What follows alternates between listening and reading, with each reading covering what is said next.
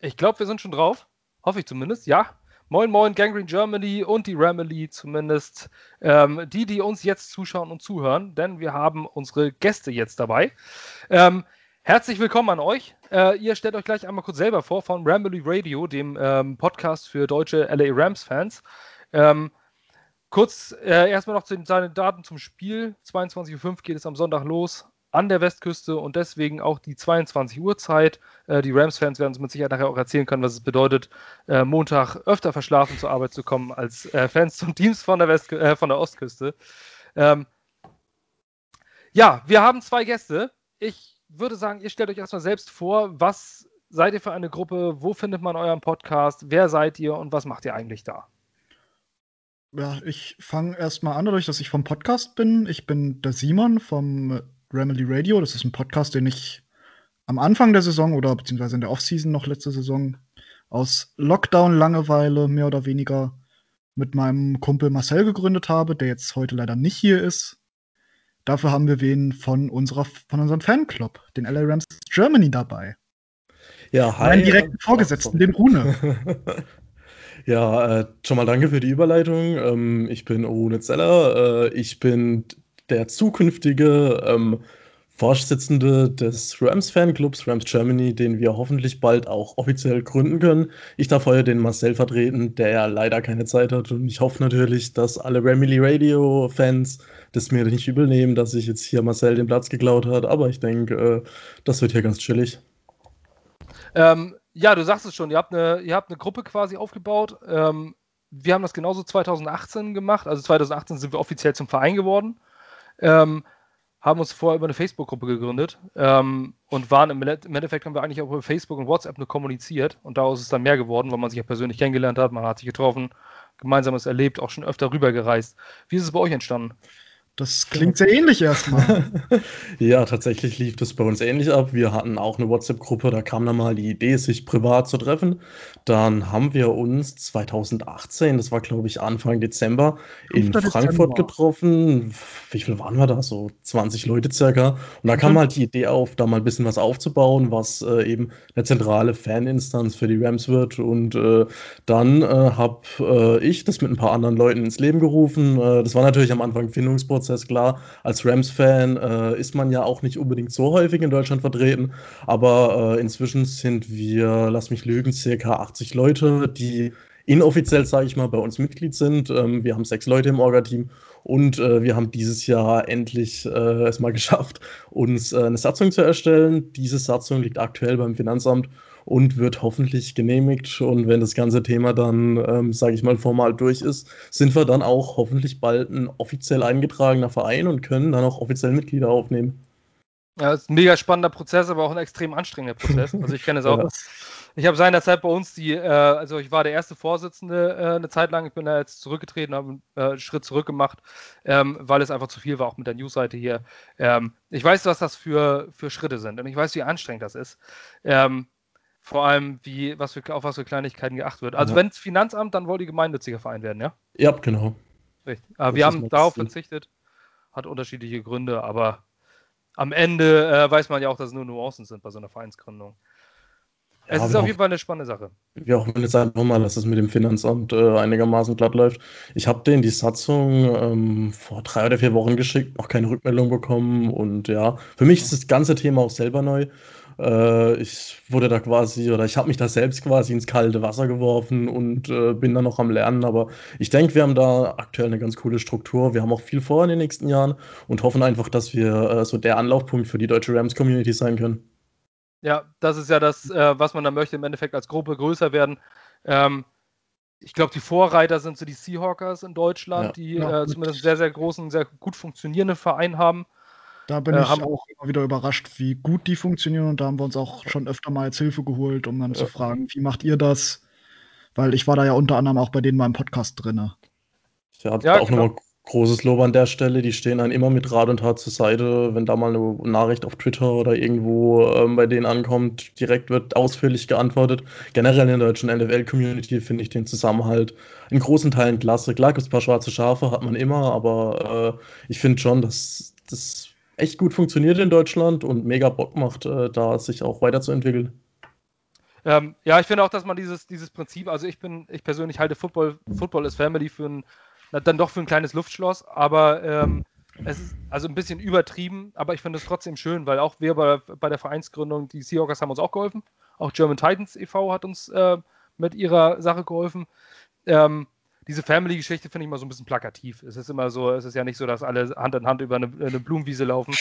Ähm, Im Endeffekt gibt es da auch verschiedene Lager, aber das Geile ist, äh, dass man im Podcast übergreifend mit den Teams unabhängig von Rivalitäten redet, weil die Rams ja. und die Seahawks ja eigentlich es so untereinander auch nicht so haben.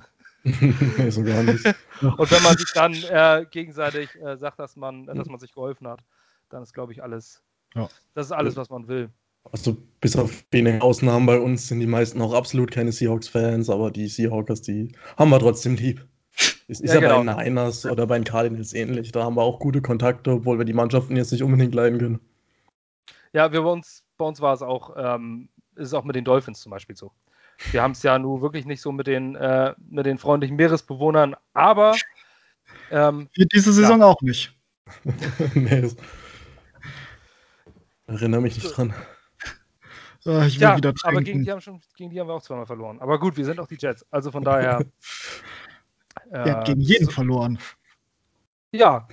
Und ich glaube auch nicht, dass sich das noch ändern wird. Weil wir haben nämlich noch drei Spiele übrig. Letzte Woche wurden wir von den Seahawks ja, begraben.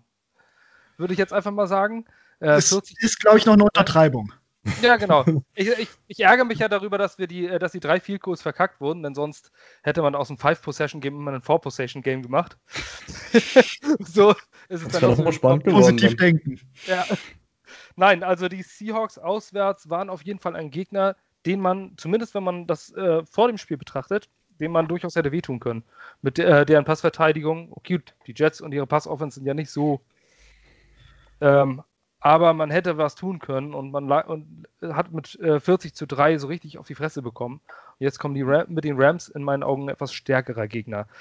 Ähm, so, ich werde damit nämlich auch erstmal, wollen wir jetzt weiterhin über die LA Rams reden. Und zwar ähm, der bisherige Saisonverlauf ob eure Erwartungen erfüllt sind, ob ihr mehr erwartet habt, weniger erwartet habt. Ihr steht als erster in der NFC West da. Das äh, sieht momentan relativ gut aus. 9-4. Sind die Erwartungen erfüllt? Mehr als. Einfach gesagt, mehr als. Äh, ich war ja auch in so ein paar äh, Saison-Previews und dann bei der Footballerei oder so mal dabei. Und da wurden wir ja grundsätzlich immer als der Letzte der Division auch von den Medien und so hingesetzt. Und auch nach einem äh, vielleicht etwas schlechteren Jahr in 2019 auch gar nicht mal mehr so zu Unrecht. Aber dann jetzt rauszukommen, de, jetzt am Platz 1 der NFC West zu stehen und auch mehrere gute Siege gegen starke Teams dabei zu haben, würde ich sagen, ich bin mehr als zufrieden bis jetzt. Ja, da kann ich mich doch nur anschließen. Ähm, viele haben vor der Saison gemeint, es wird so eine Art Übergangsjahr bei uns. Klar, wir hatten letztes Jahr Probleme.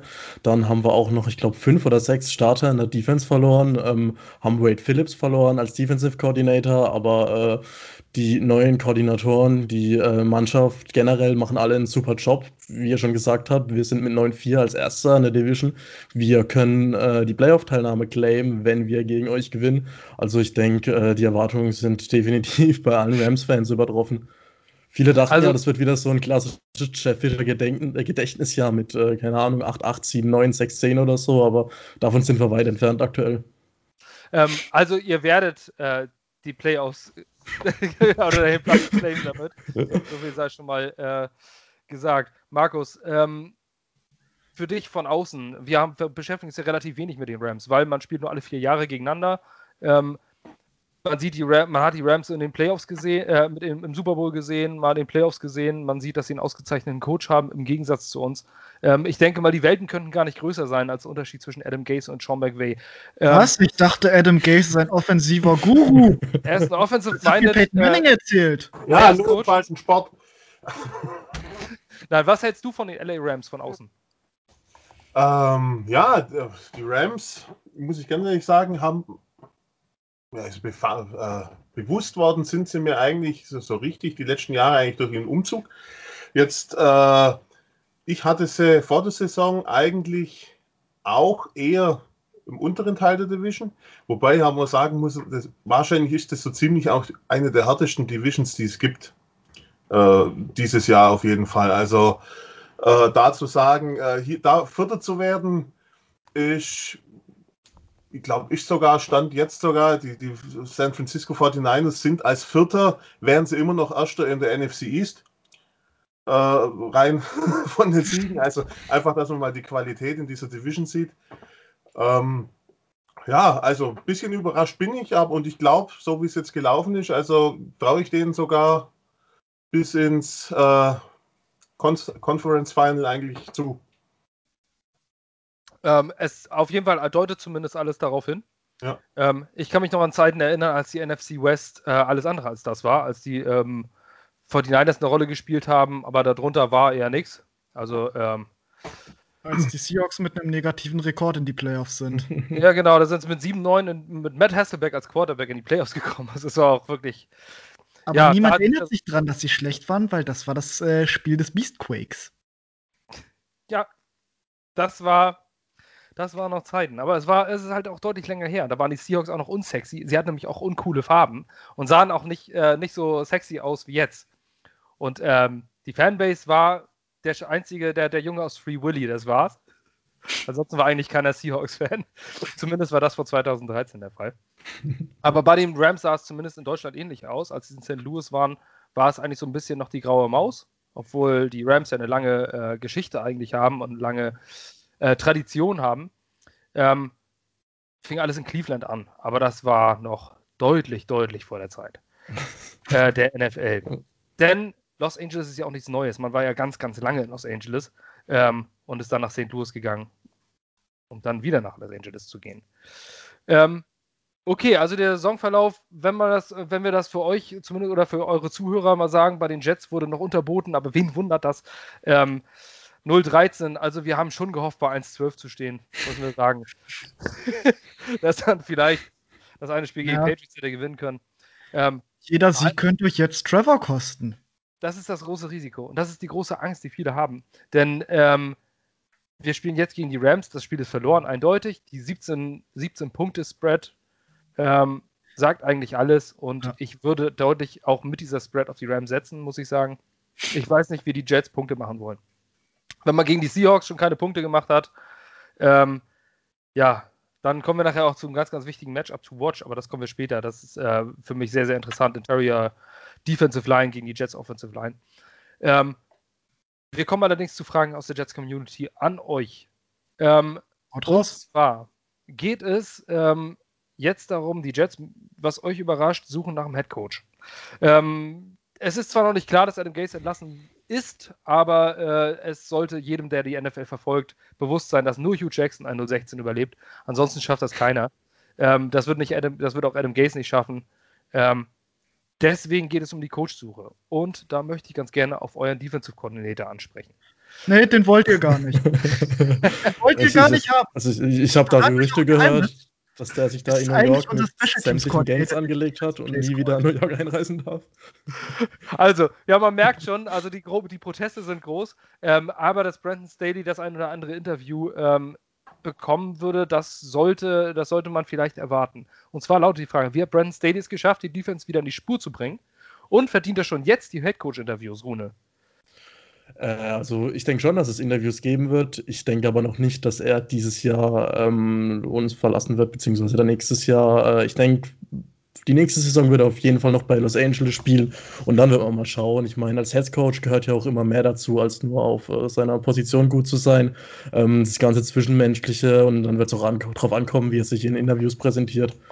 Und ähm, ja, du hast gemeint, in die Spur bringen. Die Defense war ja letztes Jahr gar nicht so schlecht. Sie war nicht so gut wie jetzt, aber trotzdem war man, soweit ich weiß, statistisch im oberen Mittelfeld. Ähm, aber was ich beeindruckend finde, ist, wie er es geschafft hat zu kompensieren, dass da ein Dante Fowler wegging, dass ein Corey Littleton wegging, ähm, dass äh, ein- dass wir eben ähm, Clay Matthews verloren haben. Ähm, Brockers wäre ja auch fast äh, zu, bei den Ravens gelandet. Ähm, das ist schon beeindruckend. Ich meine, äh, klar, es fängt ganz vorne an, es fängt mit Aaron Donald an. Da hast du natürlich ein enormes Mismatch, da hast du extrem viel Druck, der auch über die Mitte kommt, was vielen Quarterbacks Probleme bereitet. Ähm, was natürlich aber auch den anderen äh, D-Linern und Linebackern hilft, dass eben Leonard Floyd dank eben auch Aaron Donald äh, eine zweistellige Anzahl an Sex dieses Jahr hat ist sicherlich nicht zu verachten. Und ähm, Staley hat natürlich auch mit Jalen Ramsey einen enormen Vorteil. Er kann damit einfach den ähm, Number One Receiver über 90 Prozent der Snaps einfach abmelden und äh, ist dementsprechend auch schematisch viel flexibler. Er kann Safeties näher an der Line of Scrimmage spielen, um den Run besser zu stoppen. Und äh, auch der Rest von der Secondary macht einen klasse Job. Also äh, ist natürlich immer so eine Sache bei äh, seiner Defense. Es ist, finde ich, enorm schwer, vorm Snap zu sehen, was sie machen. Einerseits sind die äh, Pressure-Schemes sehr kreativ, da weiß man nie, wer ist es der Rusher, ähm, von welchen Richtungen kommen die. Aber auch in Courage hat man zum Beispiel auch bei Brady gemerkt, er hatte enorme Probleme, unsere Courage zu lesen, hat deswegen auch zwei Picks geworfen und äh, dementsprechend hat Staley unsere Defense von einem guten Niveau, sage ich mal, auf ein sehr gutes Niveau gehoben, was hoffentlich auch nicht dazu führen wird, dass er uns dieses Jahr schon verlässt. Ich wollte, das hast schon von Rune mal sehr gut zusammengefasst. Ich wollte jetzt ein bisschen mehr darauf eingehen, wie er quasi zu uns kam und auch wie er jetzt was aus dieser Defense gemacht hat. Weil Sean McVay hat da neulich sogar relativ offen drüber geredet, dass er quasi mit Vic Fangios Defense immer die größten Probleme hatte. Und das hat er ja auch in den letzten Jahren gezeigt. Zum Beispiel vor zwei Jahren im Super Bowl ging es ja nach dem Spiel gegen Chicago immer noch so ein bisschen abwärts. Und Daraufhin hat er sich quasi äh, Brandon Staley, der ja quasi mehrere Jahre unter, äh, unter Fangio dann Defensive Coordinator war. So, nee, nicht Defensive Coordinator, sondern Linebacker Coach. Linebacker ja, er war nur Linebacker Coach, aber hat quasi dann als Fangio dann den äh, Head Coach Job in Denver bekommen hat, hat er mehr oder weniger de facto den Defensive Coordinator gemacht. Und dann hat McVay noch drüber geredet, dass er quasi den Sicht der Defense haben will. Jemand, der genauso Football-Guy ausstrahlt, der quasi das Ganze lebt. Und das ist aus, aus allen Interviews, die ich jetzt mit Staley so gesehen habe, geht das absolut raus, dass der keine Sekunde nicht an Football denkt. Und, und ich glaube, es ist auch diese, das ist ja auch ja. das, was sich Sean McVay sucht, wenn man Sean McVay irgendwo immer, zumindest jetzt auch bei Hard Knocks gesehen hat, der atmet ja Football. Ja. Ähm, und ist dazu auch noch ätzend sympathisch, finde ich. Also ist immer so, egal, wenn man den sieht, immer sagt man sich, scheiße, der muss auch mal Ecken und Kanten haben, wo man sagen kann, was für ein Arschloch. Aber nee. Jetzt neulich kam es wieder raus, er hat irgendwie seinen freien Tag, nachdem wir ja äh, First Night Football gespielt haben, hat er den ganzen Sonntag wohl damit verbracht, einfach nur Red Zone zu gucken. Ja. Hat ihn sein, sein Supermodel Verlobte gefragt, ob er denn irgendwas anderes machen will. Nee, ich guck weiter. Ja, der Typ ist halt auch Fan und das ist, äh, das ist so die Sache. Ähm, und irgendwie hat noch niemand ein geheimes Sextape gefunden oder sowas, aber irgendwie um ihn mal so ein bisschen, äh, der ist einfach, ja. So einen hätte ich gerne. Ich arbeite dran. Man muss ja auch mal sowas Bei G 2.0. Oder warte, nee, letztes Jahr gab es die Bengals, das ist bei G 3.0. Ähm, nee, was ja, ich auch noch erwähnen wollte. Auch die Patriots, doch, das waren auch die Patriots, natürlich. Ganz genau. Wer sonst? Mit dem müssen wir uns ja ewig rumschlagen. Was ich auch noch erwähnen wollte, was äh, auch Staley reinbringt, was in den nächsten Saisons eventuell so ein bisschen sich aufändert, weil der bringt ja viele College-Konzepte rein. Mhm. Er hat unter anderem die, diese Star-Position in seiner Defense, das ist quasi, ein, wenn der Nickel-Cornerback auch nach außen geht.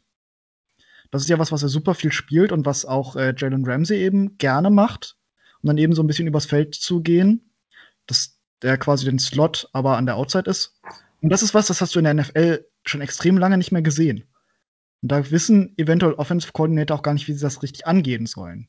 Das hat mich so ein bisschen, ich habe da mit den Dolphins, glaube ich, drüber geredet mal.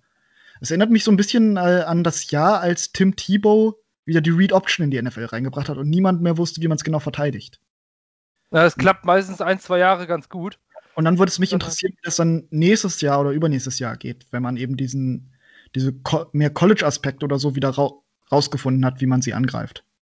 Das glaube ich, das ist zum Beispiel so ein Fall bei den Baltimore Ravens, wo ich, warum, weil ich glaube, dass die nicht über lange Zeit dieses Niveau halten können. Dieses Jahr hat man es schon in manchen Phasen gesehen. Lamar ähm, Jackson hat ja irgendwie mal gesagt, dass äh, die Spieler oder die gegnerische Defense teilweise seine Plays an der Line of Scrimmage ihm ansagen. So vorhersehbar ist äh, das Offensive Play Calling. Und mittlerweile und sieht man, man ja, das ist ja eben, weil man viel um die Schwächen von Lamar Jackson herum koordiniert und dann eben eine Offense, die aber sehr begrenzt ist, quasi an ihn anpasst. Und das ist auch, ja auch das, was dann Coaches ausmacht, die das dann bis wieder einstellen. Man hat ja an Lamar Jackson jetzt bei den Browns zum Beispiel auch gesehen, dass er einfach kein guter Passer ist. In vielen Situationen, wenn, wenn er offene Spieler überwirft. Also die tiefe Coverage kannst du da manchmal äh, außen vor lassen. Aber gut, die, wir sind wieder die Ravens. Ähm, auffällig ist bei euch ähm, im Team, wenn ich das sehe, wenn ich mir die Pro Football Focus Grades über die ganze Saison angehe, finde ich eine Sache unheimlich beeindruckend. Das war, dass John Johnson nicht einen einzigen Snap verpasst hat. Ähm, ja, das, das, ist echt krass. Muss man als Defensive Back erstmal machen, 844 Snaps bisher gespielt. Und das nächste, und das ist das, was mir äh, als Defense, ehemaliger Defensive Back ganz so doll auffällt, von den sechs besten Defense-Spielern sind es vier Defensive Backs. Drei Cornerbacks mit äh, Darius Williams, der übrigens äh, massiv underrated ist in der Liga, ähm, hat vier Interceptions so. gefangen, irre, irre gut, ist sogar, wird sogar noch besser bewertet als Jalen Ramsey. Und Jaron Troy Hill ist auch noch da. irgendwie sehr eklig äh, tief bewertet, immer von PFF. Ja, ich, ich glaube, irgendwie. Der hatte ein äh, Spiel gegen DK Metcalf, jetzt das letzte, wo er irgendwie ja. zwei Receptions zugelassen hat. und hat irgendwie 40er Rating. Ja, ich glaube aber, das liegt unter anderem daran, dass äh, dadurch, dass er Ramsey ziemlich physisch spielt, die eine oder andere Pass-Interference halt nicht zu vermeiden ist. Und ich glaube, das killt sein Grade bei PFF ganz schön. Mich würde mal interessieren, wie er gegradet wäre ohne diese äh, Strafen könnte mir vorstellen, dass es vielleicht noch mal um 5, 6 Punkte höher wäre, aber ich bin da kein Experte drin in den Ratings. Ja, ich bin, also ich finde PFF ein unheimlich gutes Mittel und ich persönlich muss aber auch sagen, äh, es ist auch nur so ein Anhaltspunkt, weil im Endeffekt, wenn man sich vorstellt, dass jeder einzelne Spieler da bewertet wird und das am Sonntag unserer Zeit, zumindest bei den 19 Uhr Spielen, so gegen 15 Uhr schon verfügbar ist, was dann Ostküstenzeit 9 Uhr morgens ist. Dann müssen sie sich jeden einzelnen Snap von jedem einzelnen Spieler angucken und da sitzen meistens Leute, die ja nicht irgendwelche ausgebildeten NFL-Coaches sind, sondern bewerten es natürlich auch mit einer gewissen, ähm, ja, also nicht mit dieser hundertprozentigen Fachexpertise. Ich habe PFF bezahle ich schon seit langer Zeit und ich finde, ich bin da äh, gerne Kunde, aber meiner Meinung nach ist das ein Anhaltspunkt und ja. nicht die endgültige ja. Lösung, die man finden sollte. Auch aber viel mehr an deren Statistiken interessiert als an den tatsächlichen Player Grades. Ja, es ist immer ein ganz guter Anhaltspunkt. Also man kann jetzt nicht sagen, wir gucken, oh, nur 62, oh nee, den Free Agent brauchen wir nicht.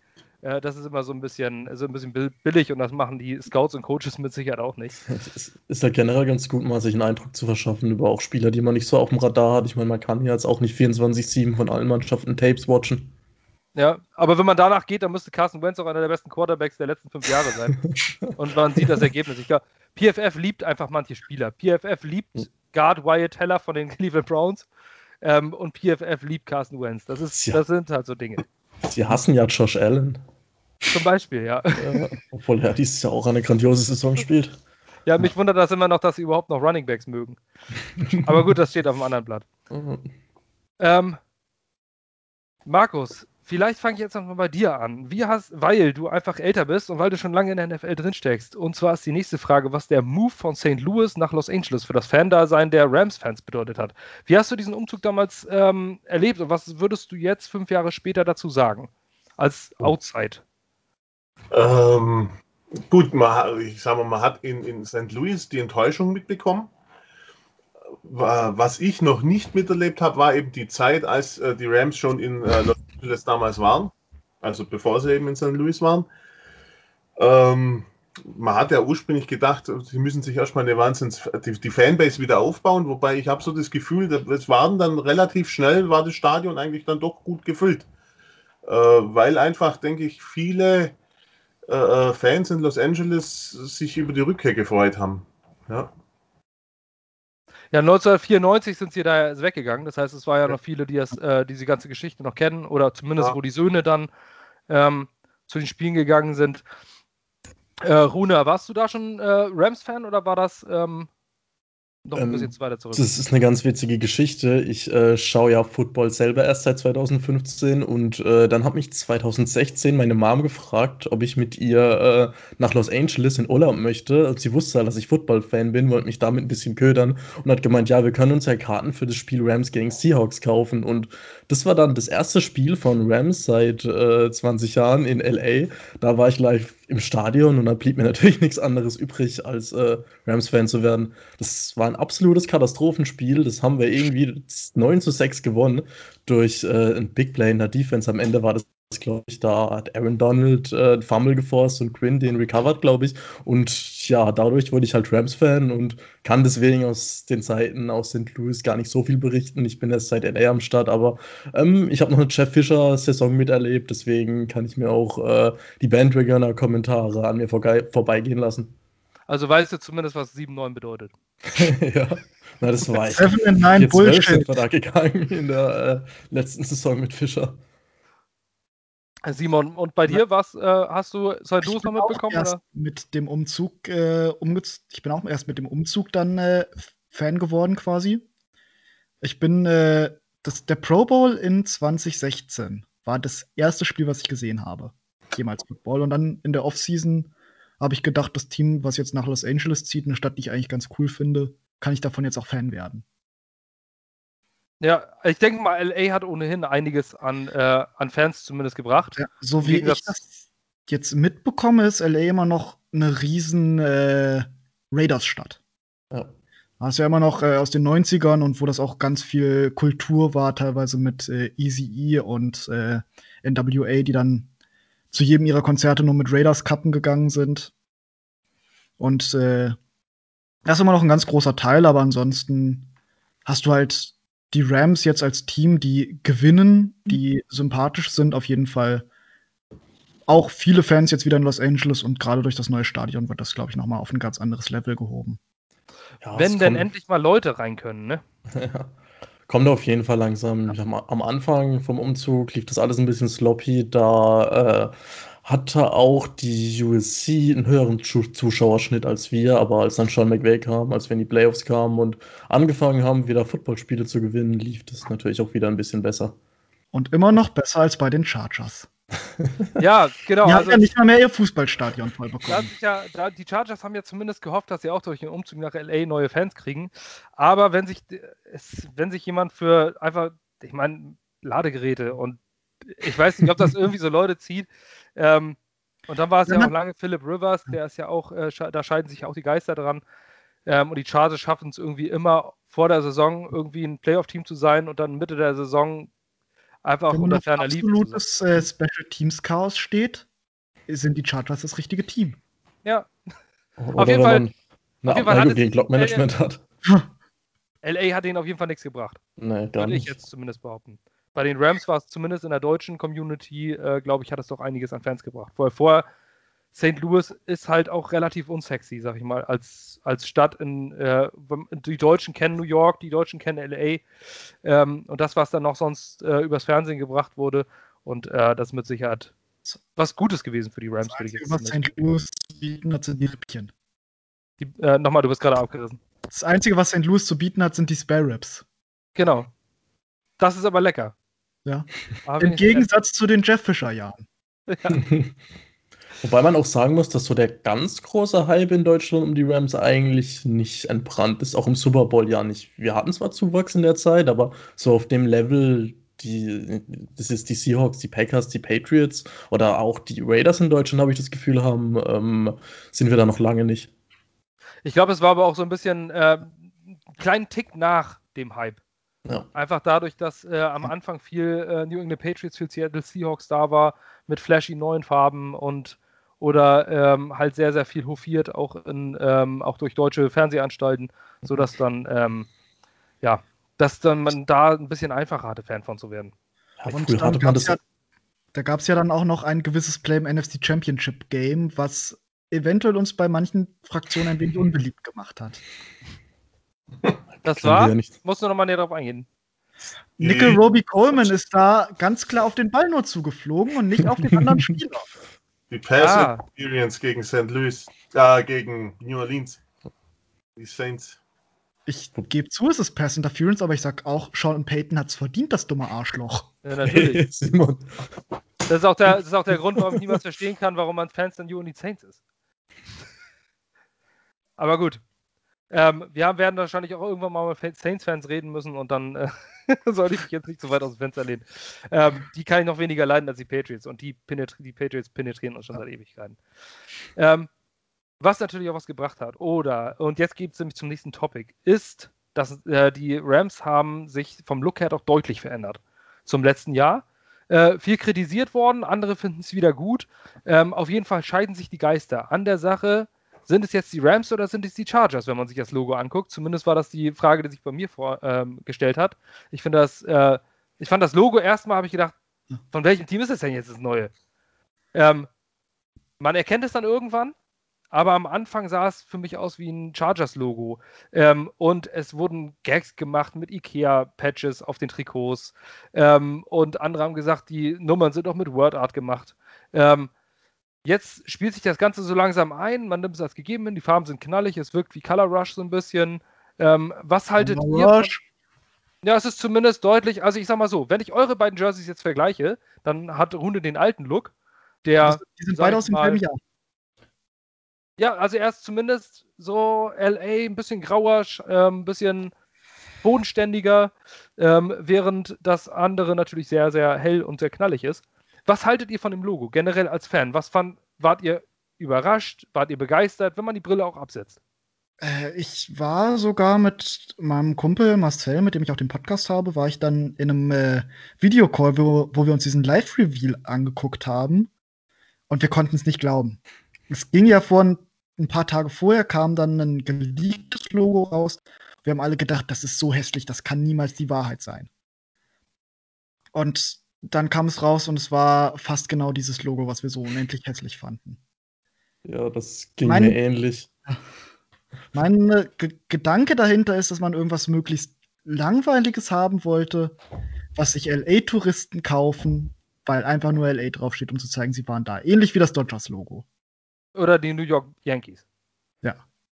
Irgendwas, das man so als Tourismusding verkaufen kann, aber dabei hat man halt etwas geschaffen, was für den Casual-Menschen vielleicht für LA steht, aber für jemanden, der sich mit Football auskennt, man nicht so wirklich unterscheiden kann, ob das jetzt die Rams oder die Chargers sind. Ja, das ging vielen von uns so. Die Leaks, die kamen ja ein paar Tage vorher und alle dachten sich, bitte lass es nicht das Logo sein, lass es nicht das Logo sein, aber ja, wir müssen damit leben, kann man jetzt nichts dran ändern und vielleicht ändert sich das ja auch irgendwann mal wieder. Ich finde der, auch den Schriftzug, wenn man tatsächlich dieses LA-Logo und dahinter das Rams hat, in diesem Font, das die Rams meistens verwenden, das sieht ganz cool aus. So wie es auch bei uns in den Endzonen steht. Aber das Logo an sich, bitte ja. lass es von sämtlichem Merchandise weg. Uns einfach unser LA Rams Germany-Logo nehmen? Ja, das sieht besser aus. Das, das ist tatsächlich besser geworden als das, äh, ja, muss ich auch sagen. Da sollten sie sich vielleicht mal eine Scheibe von abschneiden. Ähm, ich persönlich finde es im Laufe der Saison äh, gefällt es mir immer besser. Also es hat aber wahrscheinlich auch was damit zu tun, dass es sich einspielt und dass man sich einfach dran gewöhnt. Ähm, wir haben nämlich sowas ähnliches ein Jahr vorher ähm, mit einer flashy Präsentation, Markus, ähm, wo man gesagt hat, man hat ein komplettes neues Rebranding. Und dann hauen sie einfach das gleiche Logo raus. Wir schreiben da drüber in kleinen Buchstaben New York. Ja. Gesagt, was, das, was ist das für eine Scheiße? ähm, das ist ja das Witzige an der ganzen Geschichte. Ich sag mal, die Rams, die waren ja eigentlich mit ihrem Logo das Gesprächsthema der Offseason, zumindest eine Zeit lang. Und vom New York Jets Logo, ich glaube, die, die, zwei Drittel der Footballgemeinde in Deutschland, die haben es die bis heute noch gar nicht gecheckt, dass äh, die Jets ein neues Logo haben. Logo? Das einfach genauso aussieht wie vorher. Ja, wenn ich da teilweise irgendwelche, äh, äh, auch so Fanseiten, die sich generell mit Football beschäftigen oder so, wenn sie da so Aufstellungen machen und die Logos der ganzen Teams, ja, die Rams, das neue Logo und schaust bei den Jets immer noch das NY im Hintergrund und einfach Jets drüber. Und ja, hat sich noch nicht so rumgesprochen. Ja. Ich kann mich an diverse Memes erinnern, dass die Chats äh, seit neuerdings in äh, College-Trikots spielen. Ja, ach, diese das ganze Diskussionen immer, dass es dann irgendwie, als wäre auch College irgendwie was Schlechteres oder so von den Jerseys. Aber gut, ja, schreiben dann New York drüber. Okay, mit der Zeit gewöhnt man sich aber dran. Ja. Es ist halt in, irgendwie auch wieder immer so ein Off-Season-Thema, so dieses jetzt ist das und dann drei Wochen später redet keine Sau mehr drüber. Ähm, da muss ich, muss, muss ich sagen, also aus meiner Sicht haben die Chargers das ein Stück besser hingekriegt. Auf jeden Fall. Die Chargers Trikots sehen allesamt geil aus. Ja. Und sie haben so viele davon. Und ich finde die alle wunderbar. Ja, es passt wirklich. Bei euch ähm, finde ich die Weißen am besten insgesamt. Das macht Ich habe tatsächlich beide inzwischen gekauft, welche von. Von äh, dem Bone, wie das heißt, also dieses äh, grau-weiße, habe ich wieder einen Hacker gekauft. Weil ich muss ja jetzt, seitdem er mir da so ein tolles Paket geschickt hat, einfach, sobald ein neues Trikot rauskommt, von ihm eins kaufen. Wie kam das, dass dir Johnny Hacker ein Paket geschickt hat? Ich war besoffen in England. Das sind viele. Ja, nee, ich äh, war in, äh, ich war das, ich, ich, weiß nicht, ob ihr schon mal beim London Game wart, aber davor, die Nacht vor dem Spiel mieten die Teams ja immer einen Pub an und machen dann ordentlich Party. Und da war dann auch, äh, ich habe mich irgendwie um eins schon da eingefunden nachmittags mit meinem Patenonkel, um dann Mittag zu essen und ein paar Bier zu trinken. Und dann gegen vier irgendwann war dann auch ein, äh, ein Reporter von CBS Los Angeles da. Und äh, dann hatte ich erst mit dem ein bisschen gesprochen, so einfach. War ein ganz cooler Typ und dann hat er mich angesprochen, warum ich denn Johnny Hacker-Trikot tragen würde. Weil ich ein Trikot haben wollte, was äh, wer es wieder das sonst niemand trägt und weil ich den bei Dude Perfect war der Mann mit dabei, da fand ich ihn ganz cool. Und daraufhin habe ich ihm dann noch ein Interview gegeben, wo ich dann auch erwähnt habe, wie cool ich Johnny Hacker finde und dass ich eigentlich mal ein unterschriebenes Trikot von ihm haben wollte. Und das hatte den, das hat der Reporter, der gute Jake, dann den nächsten Tag auf Twitter gestellt. Und nach dem Spiel hatte ich dann wirklich eine DM von Johnny Hacker bei mir auf Twitter. Gib mir mal deine Adresse, ich möchte dir was zuschicken. Das ist ja mega geil. Gab jetzt das Trikot hier, hinten drauf, to Simon, you're the man, go Rams. Draufgeschrieben. Dann habe ich hier noch einen Schuh stehen, steht inzwischen in der Vitrine unterschrieben mit in Deutsch, ich liebe dich. Und sonst noch so ein bisschen äh, Merch-Stuff. Das ist eine wirklich mega geile Nummer und fannah. Ja. Ähm, aber gut, Panther haben auch mehr Zeit, die müssen ja nicht so viel trainieren. Ja. gut, Johnny Hacker ist natürlich der Beste seines Fachs. Ich glaube, darüber braucht man sich auch nicht streiten. Ähm, nächstes Topic wäre, ähm, Markus, du hast es mit Todd Gurley, also hast, kannst du es auch gerne mal kommunizieren. so, genau. Äh, das Thema Todd Gurley. Wir hatten ja im Prinzip eine ähnliche Situation mit Liv äh, Livion Bell. Ähm, ihr habt ja mit Todd Gurley einen Running Back letzte Saison noch gehabt, der ja sehr teuer bezahlt war und der dann gecuttet wurde. Jetzt, äh, wenn man die Saison so betrachtet, sage ich mal, ist ja, bringt ja eigentlich nicht die Leistung, die er an Kohle verdient hat, behaupte ich jetzt einfach. Aber wie war eigentlich die erste Reaktion, als es hieß, Todd Gurley wird entla äh, wurde entlassen? Also ich finde, äh, man hat schon damit rechnen können. Er hat ja in LA gerade 2017 und 2018 zwei richtig, richtig starke Jahre gehabt. 2018 war er ja auch äh, in der MVP-Konversation mit dabei. Hat dann 2019 ziemlich stark abgebaut, hat aber trotzdem noch einen Vertrag und man wusste, man hat Cap-Probleme. Ähm, man hat hier und da immer wieder Trade-Gerüchte gehört und äh, das hat dann wahrscheinlich nicht geklappt und dementsprechend haben wir Rams-Fans eigentlich schon damit gerechnet, dass äh, er die 2020er-Saison in einem anderen Jersey spielt. Das ist extrem schade, finde ich. Ich mochte Gurley wirklich als Spieler, aber ja, ist halt ein Business, wie man so schön sagt. Sportlich war es wahrscheinlich die richtige Entscheidung, auch wenn man jetzt sieht, dass er zwar immer noch ganz gut spielt, eben aber nicht mehr auf dem Level. Und wenn man beachtet, dass wir jetzt ja Akers und Henderson als zwei richtig starke junge Running Backs haben, die auch weitaus billiger sind als Gurley, äh, kann man die Entscheidung vertreten. Ja, es war natürlich auch ein extrem teurer Vertrag und äh, die Frage stellt sich auch immer wieder, ob es sich überhaupt lohnt, äh, Runningbacks äh, zweistellig im Millionenbereich zu bezahlen. Wenn man sich anguckt, was äh, zum Beispiel Ezekiel Elliott dieses Jahr so fallen lässt oder äh, was Le'Veon Bell plötzlich ist, der ist irgendwo die Nummer zwei hinter einem Rookie in Kansas City. Ähm, gut, dass man in Kansas City Nummer zwei wird, ist keine Schande, aber Bell hat auch bei den Jets in den letzten beiden Jahren einfach nichts gebracht. So, der ist einfach zu abhängig von der Offensive Line, zu abhängig von einem System.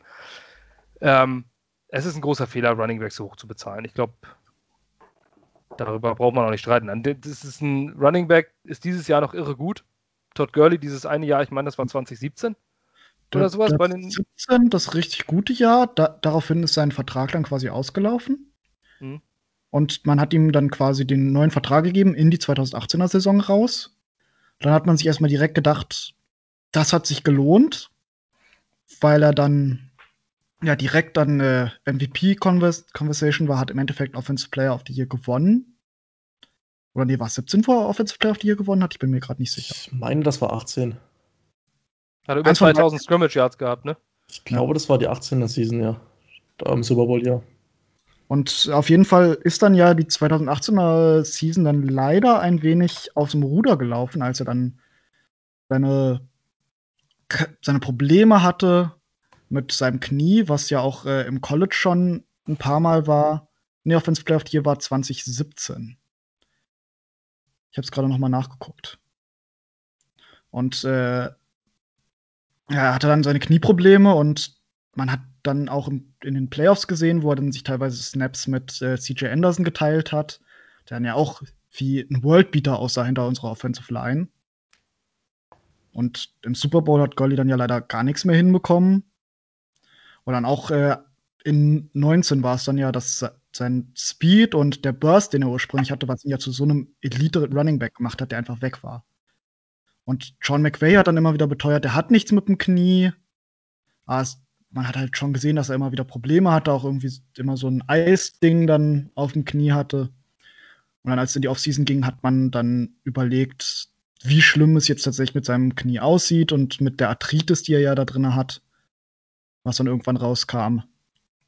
Und dann gab es Trade-Gerüchte und letzten Endes wird dann aber niemand für ihn traden haben wollen, weil dann wurde er gecuttet. Und jetzt ist er in Atlanta und der Speed und der Burst ist komplett weg. Ja, also er bringt natürlich immer noch ein paar Fantasy-Punkte, wenn man sich das so anguckt, Ja. aber Er ist immer Er noch ein ist- Elite Red Zone Back. Er hat auch ja ein gutes Kampfgewicht quasi. Das war ja einer seiner großen Stärken, dass er so einen guten äh, Mix aus Kraft, Speed und auch Gewicht hatte. Also die Fähigkeit, Tackles zu brechen. Und dann leider war dann einer dieser Teile weg, der ihn eben zu einem Open Field und auch in eine Waffe im Passing Game gemacht hat. Und dann blieb eben nur noch die Red Zone für ihn. Da ist er nach wie vor gut, aber eben kein kompletter Running Back mehr, den du wirklich 90% des Spiels auf dem Feld haben kannst. Was er zumal auch kein, dem man eine zweistellige Millionenzahl bezahlt. auf keinen Fall. Ähm, apropos Millionen. Wir kommen zum Capspace-Thema und da ist es, äh, dieses Jahr ist es ja nicht besonders entscheidend. Dieses Jahr ist ja alles in trockenen Tüchern, die Spieler sind unter Vertrag und spielen. Nächstes Jahr ist allerdings ein großes Fragezeichen. Während wir auf Jets-Seite mit ungefähr 86 Millionen prognostiziert zumindest vorgehen. Ähm, warum man über das Capspace redet, äh, ist, nächstes Jahr ist das Geld wahrscheinlich deutlich knapper, ähm, da, was die, das Capspace angeht. An die, die es nicht wissen, das Capspace berechnet sich immer nach den Einnahmen der Gesamt-NFL am Vorjahr und wird aus verschiedenen Aspekten zusammengesetzt. Unter anderem ist dort auch äh, ein Teil der Eintrittsgelder vom Stadion. Den der NFL bleiben äh, etwa 2,7 Milliarden Dollar aus, dadurch, dass keine Fans dieses Jahr im Stadion sind. Ist nicht der Großteil, der Hauptteil wird durch Fernsehverträge gewonnen, aber nichtsdestotrotz ist das Capspace eine prozentuale Geschichte der Einnahmen der Teams und daran koppelt sich das. Die NFL hat durch die Pandemiesaison weniger eingenommen. Die 175 Millionen, die nächstes Jahr über allem schweben, sind das unterste. Ähm, das wurde festgelegt zum Zeitpunkt, als damit gerechnet wurde, dass eventuell die Saison vielleicht gar nicht komplett stattfindet. Also würde, würde ich jetzt einfach mal schätzen, dass die 175 Millionen nicht stehen bleiben, sondern wahrscheinlich höher sein werden. Aber wenn wir, wenn, wenn wir mit diesen 175 Millionen rechnen, haben die Jets 86 Millionen Cap Space. Damit kann man ordentlich rumhuren auf dem Markt. Ähm, bei den Rams sieht es anders aus. Die Rams sind derzeit mit 20 Millionen über dem Cap prognostiziert 2021. Und dann hat man nicht re-signed. Troy Hill, Cornerback, Tight End Gerald Everett, Running Back Malcolm Brown, ähm, Long Snapper Jake McQuaddle, McQuaid, Entschuldigung, Defensive Lineman Morgan Fox, Linebacker Samson, Ebukam, äh, und Receiver Josh Reynolds. Alles Starter der, bei, bei, euch, die nicht unter Vertrag stehen. Man ist trotzdem mit 20 Millionen über dem Cap Space. Wie löst man das Problem? Also, als erstes mal löst man das Problem, indem ich der Meinung bin, dass diese diese festgelegte Zahl komplett zu tief gegriffen ist. Da wird die NFL noch irgendwas haben, weil gefühlt die Hälfte der Teams steht ja jetzt im Negativen. Und das kann sich die NFL einfach nicht leisten. Ob da jetzt eine Flat Cap kommen wird oder ob äh, man sonst noch irgendeine Lösung hat, NFL intern oder mit, zwischen der NFL und der NFLPA, da wird auf jeden Fall noch mal was kommen. Meine Meinung jetzt. Zusätzlich dazu aber auch äh, sind viele Spieler, die man jetzt da hat, quasi ist die, ist die Replacement schon im Roster. Jake McQuaid ist äh, meiner Meinung nach äh, jemand, den man resignen wieder wird. Oder, oder auch nicht, weil Long Snapper ist ja immer angeblich ein bisschen austauschbar. Ja, die kosten ja nichts. Ja. Deswegen auch er. Aber ich mag seine Fähigkeit, äh, Trickshots zu long snappen. Hat auch mal in einem Dude Perfect Video gemacht. Ich habe das Video gesehen, ja. Das ist super genial. Ja. Dass er Basketballkörbe reinsnappt. Und ja, ansonsten, wir haben zwei super geile junge Safeties jetzt diesen Draft erst gemacht. Mit äh, Jordan Fuller und äh, Terrell Burgess. Jordan Fuller ist als Rookie Sechs-Runden-Pick direkt Starter geworden. Und dann, wenn man daneben dann noch äh, den Rookie aus dem letzten Jahr, also den, ja, den in seinem ersten oder zweiten Jahr jetzt sich befindenden, äh, wie heißt er wieder? Taylor Rapp. Taylor Rapp hat, hat man trotzdem noch ein super junges Safe Safety-Trio, womit man durchaus den Weggang von dem John Johnson kompensieren könnte. Samson Ibukam ist diese Saison einfach nicht gut. Der hat seinen Starterjob quasi mehr oder weniger an Obo Okoronkwo verloren, bevor der sich verletzt hatte. Ansonsten, wen haben wir noch? Josh Reynolds, auch Replacement schon im Roster mit äh, Van Jefferson.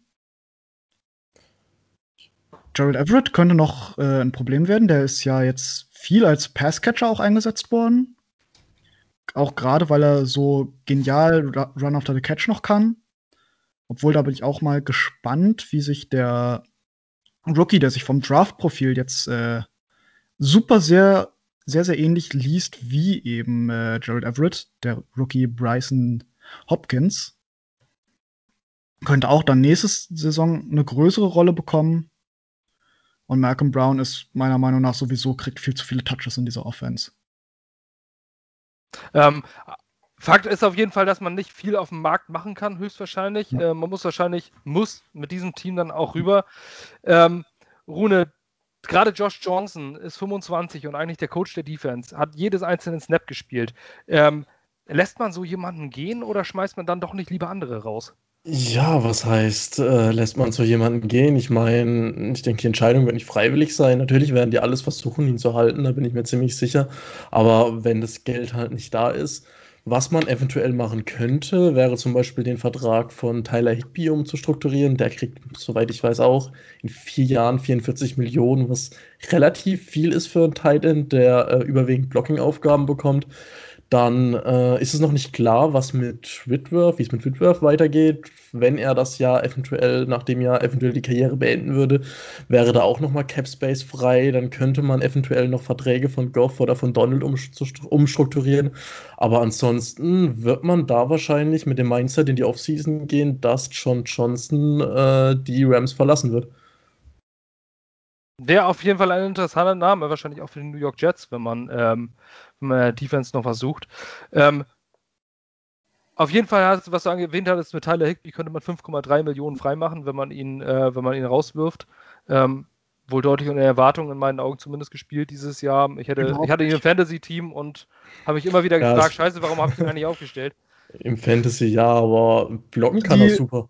Super, auch essentiell für unser äh, Run-Game ist Tyler Higby. Und eben dadurch, dass wir jetzt ganz viel 12-Personal laufen, hat er dann äh, Blocker-Duties und äh, Gerald Everett macht den äh, freien. Und ansonsten hat er auch, glaube ich, irgendwie ein Drei-Touchdown-Game. In Week 3 war das, glaube ich. Ja. Und äh, ja, aber das war die Woche, wo ich ihn auf Fantasy nicht aufgestellt habe. rausfliegen. Also er ist kein Titan 1, aber in diesem zwei Titan System unglaublich wichtig. Und auch er ist immer noch eine Waffe im äh, Pass Catchen, wenn man ihn wieder mehr einbauen würde, was durchaus möglich ist und deswegen glaube ich, dass man den auf keinen Fall rausschmeißen wird. Ist eigentlich auch ein gutes Red Zone Target für Goff. Ähm, letztes Also Spiel. das auf jeden Fall, es würde auf jeden Fall noch einiges zu arbeiten sein. Ich sag mal, wenn, wenn dann das Cap Space noch steigt, könnten die Rams am Ende vielleicht dann irgendwie auch doch nur knapp drüber sein oder bei plus minus null. Aber äh, viel auf dem Markt wird sich ja nicht tun. Da wird man wahrscheinlich viel mit dem arbeiten, ähm, Ja. was man hat. Markus, äh, gerade im Draft, gerade im Ja. Draft und in den letzten, in den späten Runden haben die Rams ja jetzt immer wieder gezeigt, äh, was sie gut können und dass es da draften. John Johnson war ein Viertrunden-Pick. Cooper Cup dritte Runde. Mhm. Äh, jetzt hier unser Kandidat für einen Defensive Player of the Year in, äh, in wie heißt er wieder, der, den ich vorhin erwähnt habe erst, der Safety. Fuller? Jordan Fuller, ja, sechste Runde. 199. Pick. Also mit spätrunden Draftpicks können die Rams extrem gut. Es liegt vielleicht auch daran, dass wir in der Regel keine frühen Draftpicks haben, weil die in der Regel bei irgendwelchen anderen Teams via Trade landen. Das ist korrekt. Ja, man schmeißt da ja gerne, äh, man holt ja gerne Stars, äh, anstatt selbst zu traden. Das hat in der Vergangenheit aber trotzdem gut funktioniert. Ähm, manche Teams machen das nur ein Jahr und sind danach dann völlig hinüber. Ähm, Grüße gehen raus nach Houston, aber bei euch funktioniert das ja zumindest noch ganz gut. Wir kommen zum 20 nächsten Thema und zwar zu den Stärken und Schwächen des jeweiligen Teams aktuell. Äh, wenn man das so allgemein fasst. Markus, da würde ich fast bei den Jets jetzt nochmal ankommen. Wir haben jetzt viel, ähm, viel Rams-Thema gehabt. Stärken brauchen wir uns bei den Jets, glaube ich, nicht besonders weit unterhalten. Ähm, aber wo wir gerade das Thema Cap Space hatten, ähm, gibt es denn noch irgendwas, was die Jets auf jeden Fall nicht adressieren müssen jetzt? Was sie nicht adressieren müssen, ich würde mal sagen, äh, äh, ja gut, Pass Rush brauchen wir, aber äh, Defensive Line sind wir mit äh, äh, Quinn Williams, sage ich mal, und mit Fatukasi solide. Äh, was wir nicht adressieren müssen. Ah. Schwierig. Also äh, adressieren würde ich fast überall was. Also ich würde es nur gewichten. Ich würde vielleicht noch äh, ja, Safety-Position, würde ich sagen, könnte, äh, müssen wir jetzt mal mit Marcus May äh, nicht unbedingt als erstes angehen. Ähm, ja, Offense würde ich sagen, da gibt es kein, keine Position, wo ich sage, in der Offense müssen wir nichts tun. Also Offense ist eigentlich zu 100% eine Baustelle mittlerweile, habe ich so das Gefühl. Left Tackle? Ja, aus dem Left Tackle. Aber ich sehe jetzt mal die Offensive Line als Ganzes und die besteht mehr als nur einem Left Tackle, auch wenn der zwei Leute gleichzeitig hält. Ähm, ja. Wird, wird, wird schwierig, aber ein paar, ein paar gute äh, Stellen haben wir. Ich sage mal, Wide Receiver sind wir auch relativ gut, wenn Mims weiter so macht. Äh, Running Back, ob Pirine die Zukunft ist, weiß gar nicht, spielt er am Sonntag oder immer noch verletzt? Nein, also er, er ist äh, von Injured Reserve zwar runter, Ja. wurde wieder aktiviert, aber äh, Adam Gase hat gesagt, dass er mindestens eine Woche trainieren soll, bevor er wieder auf den Platz läuft. Aber es ist auch kein Wunder, Adam Gase liebt Frank Gore ähm, mehr als viele Leute ihre Frau lieben. Ähm, er lässt Frank ihn auch einfach laufen, das ist völlig egal. Ja. Nee, also wie gesagt, was ich jetzt äh, zweitrangig angehen würde, wäre wirklich, ja, Wide Receiver, die Defensive Line, Position Safety. Ähm, was wir auf jeden Fall brauchen, ist ein Pass Rush. Wir, ja, wir werden einen Quarterback draften, bin ich mir ziemlich sicher. Und ob der jetzt Trevor Lawrence oder Justin Fields heißt, aber es wird einen geben. Ähm, Linebacker, ob, äh, ich befürchte, Mosley nach zwei Jahren äh, nicht gespielt, wird der wahrscheinlich äh, das, ja, teuer bezahlt und nichts dahinter nächstes Jahr. Ich hoffe, ich irre mich, aber ich kann mir gut vorstellen, dass, dass das nächstes Jahr unter Umständen vielleicht sogar ein Cut wird, wenn er seine Leistung nicht bringt.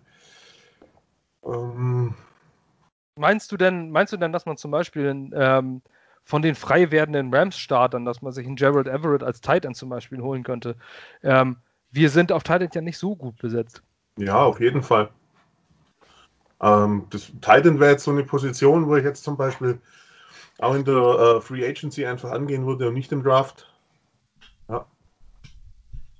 Ähm, wäre auf jeden Fall ein interessanter Kandidat und Marcus May würde ich, würde ich gerne halten. Wenn man Marcus May dann doch gehen würde, wäre Johnson für mich ein, äh, ein wichtiges Target, das man angehen könnte. Ich glaube aber, dass sie beide gleich viel verdienen werden. Beide sind, gehören zu den Top 10, Top 5 Tackles vielleicht sogar der NFL. Und ähm, dann wäre es schon sinnvoll, Marcus May dafür zu bezahlen, weil man ihn auch selbst gedraftet hat. Ähm, bei Und den ansonsten endet es wie der letzte Johnson von den Rams, den ihr, den ihr bekommen habt.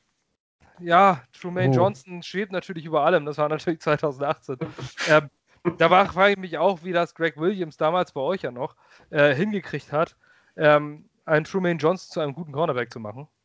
Also, ich habe ihn persönlich auch mal am Spielerausgang treffen müssen, müssen, muss ich sagen, weil es wirklich so ein arroganter Penner. Ähm, wirklich fast alle, sogar ein Jamal Adams, der ähm, ja ein sehr eigenwilliges Auftreten hat, sage ich mal, ähm, läuft nur an einem vorbei, feiert sich selbst, aber winkt wenigstens nochmal in die Menge und guckt einen an. Trumaine Johnson hat er nicht mal mit dem Arsch angeguckt, war der einzige von allen. Völlig, also absolut nicht nachvollziehbar. Mit einer Art, sah aus wie einer von den Men in Black mit seinem Anzug, widerlicher Typ. Und so hat er es aber auch auf dem Platz gespielt. Gut, ähm, wo wir schon bei Schwächen sind, kommen wir zu den, auch zu den Schwächen, weil man hat viele Stärken bei den Rams. Ähm, wir kommen zu den Schwächen. Welche seht ihr da und warum ist es ausgerechnet Jared Goff? Dolphins-Spiel. Nein, das war natürlich jetzt ein bisschen plakativ, aber ähm, Jared Goff ist natürlich kein schlechter Quarterback, aber er ist auch nicht die Stärke des Teams. Würde ich jetzt zumindest so sehen.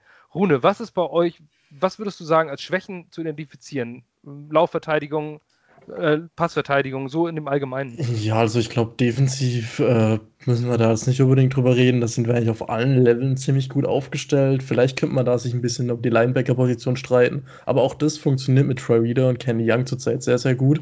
Und äh, ja, offensiv wird die Offense leider manchmal durch Jared Goff limitiert. Wir haben eigentlich eine gute O-Line. Wir haben drei starke Running Backs. Wir haben zwei starke Receiver ähm, mit Josh Reynolds und äh, Van Jefferson, da auch auf Nummer 3 und 4 äh, relativ solide Guys.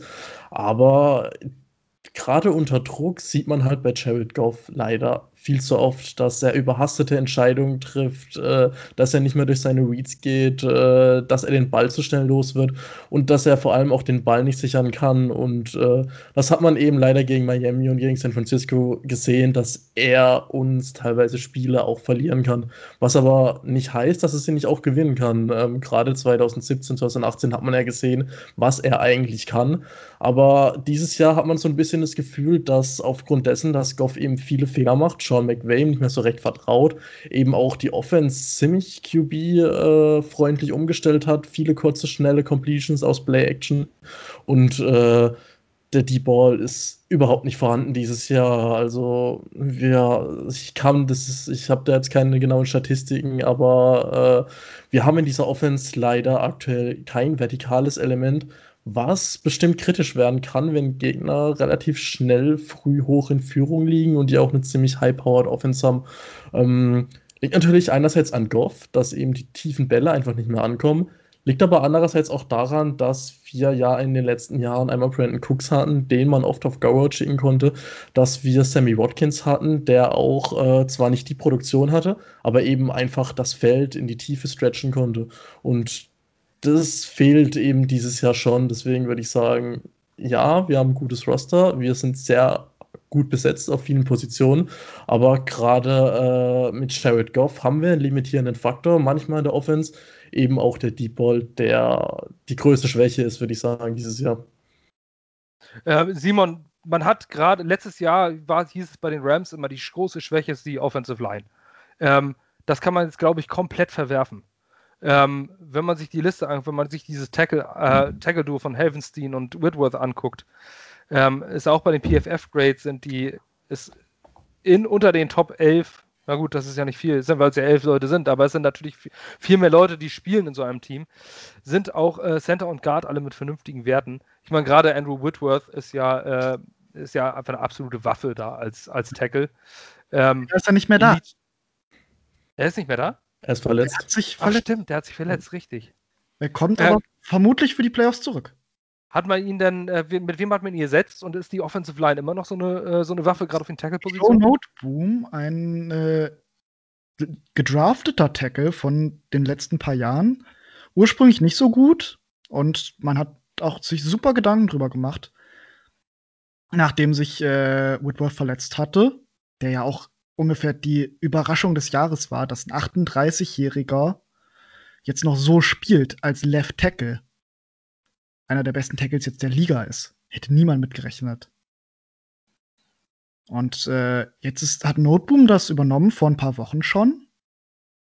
Und ich habe bis jetzt nichts an ihm auszusetzen. Er hat immer noch solide gespielt. Er hat vielleicht nicht so ganz diese Leader-Position, die Whitworth hatte, weil der hat ja wirklich alles schon mal gesehen und hat dann auch viel noch Adjustments tun können. Oder generell im Huddle war der dann eine positive Influence. Das hat Noteboom natürlich nicht, aber an sich vom Run-Blocking vom Run her ist er super gut. Pass-Blocking nicht ganz so gut, aber immer noch mehr als solide. Also zumindest, ich meine, das ist das, das, was man erwartet, wenn man ein Backup auf den Platz kriegt, äh, dass man zumindest ja, ein solides Play bekommt. Auf jeden Fall. Der auf jeden Fall nicht viel kaputt macht. Ja. Und ähm, es ist auf jeden Fall, es hat sich auf jeden Fall deutlich verbessert, muss man sagen. Im letzten Jahr war, war die O-Line ja doch ein großes Problem. Da war aber auch ein großer, großes Problem, dass immer irgendwer verletzt war und die niemals richtig zusammen trainieren konnten. Und das ist ja eines der wichtigsten Dinge bei einer O-Line, dass die in einem Rhythmus sind, dass sie sich untereinander koordinieren können. Und das hat letztes Jahr einfach gefehlt. Und das sieht man jetzt schon, dass das um einiges besser ist. Aber auch gerade die jungen Jungs mit äh, Edwards und äh, Corbett haben sich um einiges mehr gefunden, das mit dem Jahr Off-Season noch. Ähm, und was äh, auf den, bei den Stärken angeht, die Rams haben viele Stärken, ähm, aber so eine, die so ganz besonders heraussticht, äh, Rune, was, was sticht so besonders heraus als Stärke? Also ich würde sagen, dieses Jahr definitiv die Secondary. Also ist meiner Meinung nach die beste Secondary in der Liga, auch wirklich auf allen Positionen mit sehr, sehr guten Spielern besetzt. Jalen Ramsey schafft es natürlich immer den Number One Receiver weitestgehend abzumelden. Dann hat man Darius Williams, der dieses Jahr eine überragende Saison spielt, schon mit vier Interceptions. Troy Hill, der äh, am Anfang so ein bisschen für Fragezeichen gesorgt hat, aber mittlerweile auch äh, in die Defense äh, sich super eingefunden hat. Und natürlich mit Johnson und Fuller, dem Safety-Duo, absolute Top-Leute. Ähm, tatsächlich veröffentlicht ja auch unser ehemaliger Cornerback Akib Talib jede Woche so ein No-Fly-Zone-Ranking und die sind da, glaube ich, seit Week 5 oder Week 6 permanent Platz 1. Also für mich absolut die Überraschung des Jahres und der beste Teil unserer Mannschaft. Also das wird auf jeden Fall deutlich sinken, nachdem äh, Sam Darnold äh, gegen euch die ganzen Yards gemacht hat. mit, ähm, mit wirklich außergewöhnlichen Wide Receivern und, äh, und einem Passing-Game, das wirklich seinesgleichen sucht. Ähm, Markus, wird es überhaupt möglich? Wir kommen jetzt direkt, wir gehen jetzt direkt über zu den Keys to Win the Game und äh, ich würde jetzt einfach mal das To Win bei den Jets streichen ähm, und darüber mal sprechen. Die Jets haben eigentlich ihre Punkte über das Laufspiel gemacht. Ähm, wenn sie denn mal Punkte gemacht haben. Letzte Woche haben sie drei gemacht. Das haben sie die Saison schon mal geschafft. Ähm, und letztes Jahr, letzte Woche haben sie dann in der zweiten Halbzeit gegen die Seahawks Defense, die ja nun wirklich nicht außergewöhnlich ist, ähm, in der zweiten Halbzeit plus 20 Yards gemacht. Nur wegen Garbage Time, sonst waren es minus 8 Yards. Also die Jets sind eigentlich bis zum letzten Drive rückwärts gelaufen in der zweiten Halbzeit. Das muss man im Football auch erstmal schaffen. Ähm, Markus, Keys to the Game. Wie können die Jets Punkte gegen die LA Rams machen? Hm, gute Frage. Ähm, also ich, man muss ja bedenken, er spielt die Nummer 1 Defense gegen die Nummer 32 Offense. Ähm, ja, also ich sehe. Wie Bayern gegen Bielefeld im Endeffekt. Ja, Bayern gegen Buxtehude. Zwei wahrscheinlich. ähm, nee, also ja, wird schwierig auf jeden Fall. Ich meine, Field Goal geht natürlich immer sobald du, sag ich mal, irgendwo so Richtung 30-Yard-Linie kommst, das muss ich natürlich irgendwo immer drin und dann ein Field Goal zu verwandeln. Ähm, gut, wir kennen unseren Kicker nicht. Habt ihr jetzt eigentlich, ist unser ehemaliger Kicker, der gute Sam, wieder da? Nee, immer noch verletzt. Wir haben jetzt. Oh. Nee, äh, Sam Ficken ist zurück. Sam Ficken ist zurück. Ist zurück, okay.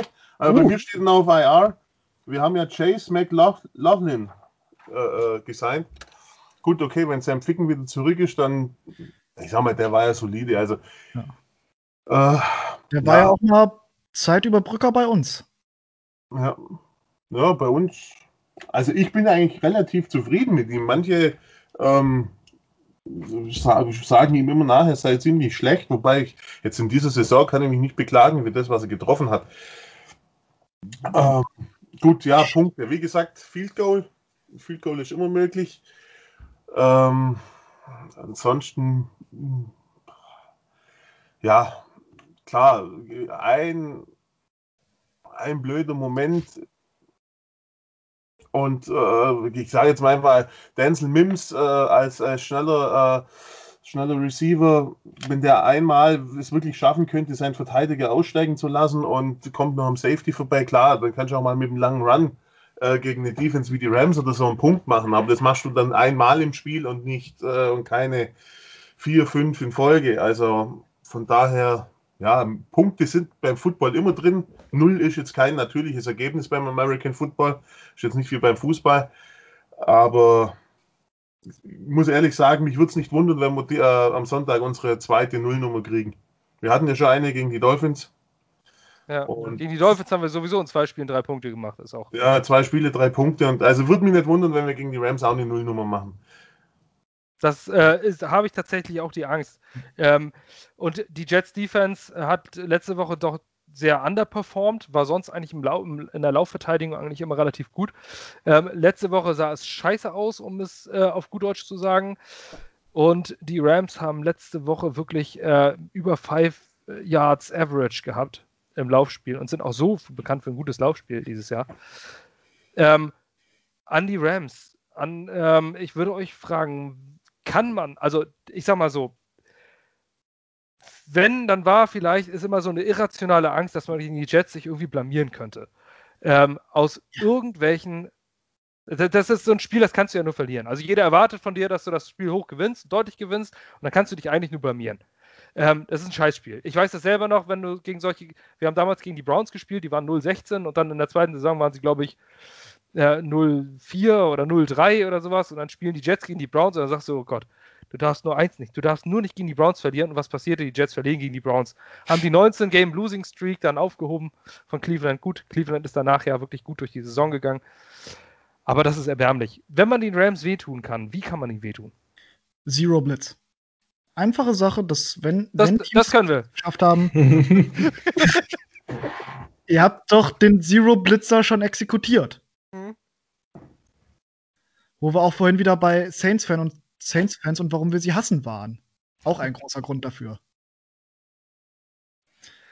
Nee, äh, was Teams bis jetzt immer solide geschafft haben, wo Sean McVay auch super irrational an seinem Gameplan festhält, der irgendwie dann das Spiel aus Empty-Formationen bestand und sich quasi nie gegen diesen Zero-Blitz quasi eingestellt hat. Was waren die Dolphins und auch wenn andere Teams das versucht haben, ging das immer relativ gut. Also Druck zu machen und die Rams-Spieler, so gut sie sind, die Receiver, das sind keine Jumpball One-on-One-Gewinner. Das Spiel von äh, Robert Woods und äh, Cooper Cup ist äh, der offene Ball und dann Run after the Catch zu machen. Nicht das 1 gegen 1 Matchup. Das sind beide nicht die physikalischsten Jungs. Die gewinnen mehr mit Technik als mit tatsächlich hochspringen und jetzt festhalten. Und da ist ein großer Teil davon, eben Druck in Goffs Gesicht zu bekommen, eventuell auch mal aus so einem Zero-Blitz dann äh, rauszudroppen. Das haben die Jets, das haben, nee, nicht die Jets, sondern die Dolphins haben das super gut gemacht, dass sie eben das Talent dafür hatten. Und äh, dann eben Druck bei Goff reinzubringen und dann eventuell mal den einen oder anderen Ball abzufangen falls er dann wieder in seiner Giving Mood ist, kann man da durchaus mal was holen. Ob es jetzt äh, eine Interception oder auch mal ein verlorenes Fumble ist. Und da haben wir schließlich einen Defensive Tackle, der das kann. Wir haben ähm, mit Quinnen Williams jemanden, der aufschauen wird, zumindest auf die andere Seite der Defensive Line. Ähm, und vielleicht irgendwann zumindest in einer kleinen Portion äh, be beerben wird, was Aaron Donald dort leistet. Ähm, Quinton Williams hat nämlich ein absolutes äh, großartiges Jahr dieses Jahr, hat es in meinen Augen verdient, in den Pro Bowl gewählt zu werden. Ähm, ist auf den, auf den Spuren von Aaron Donald wäre ein bisschen übertrieben, weil äh, das wirklich schwer ist. Die, das ist in meinen Augen nämlich die allergrößte Stärke der Rams. Ähm, und ihr seid Rams-Fans, aber trotzdem, Anrune, die Frage, wenn du die Brille absetzt, ich sehe es so, ähm, dass viel zu wenig in den MVP-Diskussionen dieses Jahr Aaron Donald genannt wird. Ähm, es sind immer nur Quarterbacks, die da genannt werden und es wird immer gestritten, welcher Quarterback das ist, aber meiner Meinung nach hat er mit am meisten Einfluss auf das Spiel Aaron Donald, denn eine komplette Offense muss sich darauf einstellen, was Aaron Donald spielt. 12,5 Sacks, Sack-Leader dieses Jahr und ich glaube, da steigt nochmal eine ganze Zahl an, gerade gegen die dezimierte Interior Offensive Line der Jets, denn Conor McGovern ist Center, der hat sich gesteigert. Mackay Beckton wird extrem interessant, wenn der irgendwann mal Aaron Donald blocken wird. Das wird das Matchup to watch für mich zu, äh, so sein. Ähm, aber die Guards sind beides Backup-Guards und dann auch noch welche, die wirklich kacke sind bei den Jets. Und ähm, da Aaron Donald gegen, puh, ich würde vermuten, dass Aaron Donald seine Sackzahl auf 15 erhöhen kann. Siehst du ähm, Aaron Donald auch in der MVP-Diskussion? Hätte das verdient? Endlich also, wie du schon gesagt hast, der Award ist ja traditionell ein Quarterback Award, was man in gewisser Weise auch verstehen kann. Ich denke, es gibt auch generell im Sport keine Position, wo du so einen direkten Impact hast auf das Spiel, wo du das Spiel so sehr an dich reißen kannst und durch individuelle Leistung auch wirklich gewinnen kannst. Und dementsprechend ist es dann natürlich richtig, dass man da jedes Jahr Russell Wilson, Aaron Rodgers, Pat Mahomes hört. Aber eben, äh, wie du schon gesagt hast, Aaron Donald ist eine absolute Maschine auf seiner Position. Es gibt, glaube ich, wenig Defensive Player, wo Coaches wirklich hingehen und sagen, wir müssen da irgendwie um diesen äh, Mann rumskiehen, wir müssen den aufhalten, weil ansonsten ist er nicht zu stoppen. Was ja auch äh, gerade äh, er spielt ja Defensive Tackle, darf man nicht vergessen. Er spielt ja nicht mehr Edge Rusher, die ja in der Regel eher äh, Outside für Pressure sorgen sollen. Er bringt ja den Inside Pressure, was ja für viele Quarterbacks nochmal schwerer ist, unter anderem eben für Goff zu antizipieren oder auszuweichen, weil man eben nicht nach vorne in der Pocket ausweichen kann. Und ich denke, da wäre es schon berechtigt, dass man ihn in die Konversation mit aufnimmt. Ob man ihn jetzt wirklich zum MVP wählen sollte, kann man sich natürlich drüber streiten. Als Rams-Fan sage ich auf jeden Fall. Als neutraler Football-Zuschauer würde ich sagen, ja, kann man machen, aber äh, Mahomes und Rogers wären da vielleicht noch äh, ein paar Millimeter oben drüber auf der Liste in der Konversation. Äh, Simon hat das verdient? Zumindest eine Stimme, eins, zwei, drei, vier Stimmen aus der Associated Press? Ich bin der Meinung, dass einfach jemanden, den man so konstant triple-teamen muss, dass er jetzt keinen Impact mehr hat. Hat auf jeden Fall eine Konversation verdient. Er ist meiner Meinung nach aber jetzt, wenn man ganz offen sieht, nicht mal mehr der ganz klare Defensive Player auf die hier. Da hast du einfach Stats Guys und so, dass sich ein TJ Watt, der ja eine unglaublich hohe Pressure Rate hat, noch mit in die Konversation reinbringt.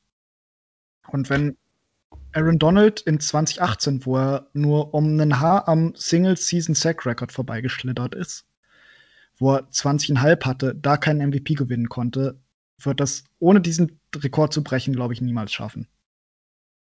Ja, Markus, würdest du ähm, oder glaubst du, sagen wir es so, also ähm, MVP ist die eine Sache. Glaubst du, dass ein Quinn Williams irgendwann das an, Niveau, an das Niveau eines Aaron Donald rankommen könnte? Hm. Ja. Hm. Glaube ich, ja. Natürlich, ich meine, er ist jung, er zeigt Potenzial.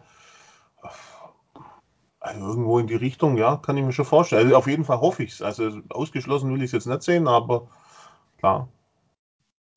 Also für mich ist es so, dass, äh, dass Aaron Donald auf jeden Fall eine große Diskussion darüber verdient. Gut, ich bin Defensive Guy, aber äh, wenn ich mir, wenn ich mir das, was, was Rune gesagt hat, vorstelle, dass, dass eine MVP nicht immer nur auf dem Platz für mich entschieden wird, sondern auch schon vom Game Planning, ähm, hat das auch eine große Portion damit zu tun. Aber gut, wenn Aaron Donald dieses Jahr keinen Award gewinnt, weder MVP noch Defensive Player of the Year, dann wäre das für mich ein Skandal. So, das wollte ich damit eigentlich sagen. Ähm, Matchup to watch, ansonsten glaube ich, ist es einfach, da ist einfach kein Matchup to watch. Es ist einfach eine glasklare Geschichte. Ähm, wenn ich noch eine sehen würde, dann würde ich noch hoffen, dass die äh, Jets Wide Receiver, was, was die jungen, was ein Denzel Mims äh, gegen diese ausgesprochen gute Secondary, ob er da noch auch seine 40 plus 50 äh, Yards wenigstens noch leisten kann und ob er sein, ob seine Kurve da nach oben zeigt. Ich glaube, für einen Rookie ist das der Test überhaupt. Oder Markus? Ja. Also ich hoffe ja schon seit mehreren Spielen auf seinen ersten Touchdown jetzt endlich. Wenn es jetzt natürlich gegen die Rams funktionieren würde, wäre natürlich super. Auch wenn wir dann das Spiel, keine Ahnung, 40 zu 7 verlieren oder so, aber das würde mich auf jeden Fall freuen, einfach zu sehen, dass, dass der Junge ja es drauf hat, auch gegen, gegen so Secondary zu bestehen. Und ja, die Hoffnung auf, auf der Wide Receiver Position auf jeden Fall. Gut, dann gehen wir dabei äh, weiter zum Injury Report. Eine kurze Geschichte zumindest, wer fehlen wird und wer nicht fehlen wird. Ähm, das rette ich aber kurz für die Jets runter. Jameson Crowder wird ver vermutlich wieder raus sein. Zumindest hat er nicht am Training teilgenommen. Kann sein, dass er wieder als Emergency Wide Receiver spielen wird. Ähm, zu welcher Emergency auch immer. Ähm, vielleicht statt mit 40 dann mit äh, 33 Punkten zu verlieren. Ähm, sollte man vielleicht lieber draußen lassen, der ist nächstes Jahr noch unter Vertrag. Marcus May hatte Limited Participation.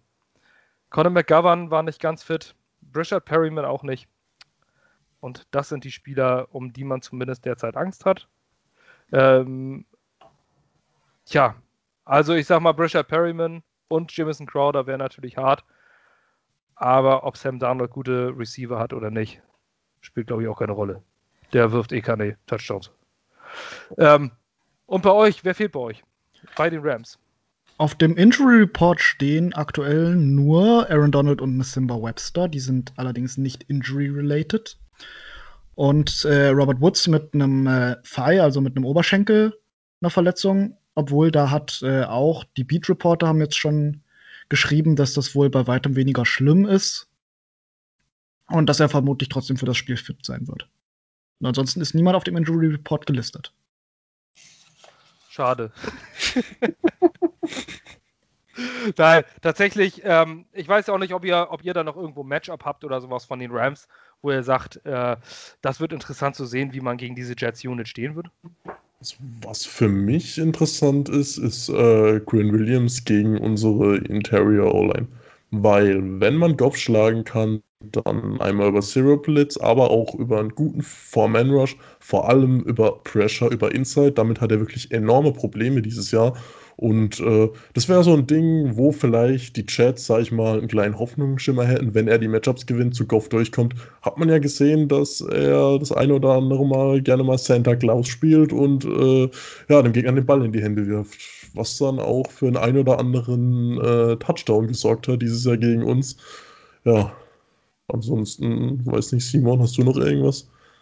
Ich bin gerade am Durchgehen, ansonsten ohne jetzt irgendwie arrogant wirken zu wollen, aber mir würde jetzt nichts mehr einfallen. Nee, ich bin da tatsächlich auch voll auf der Seite.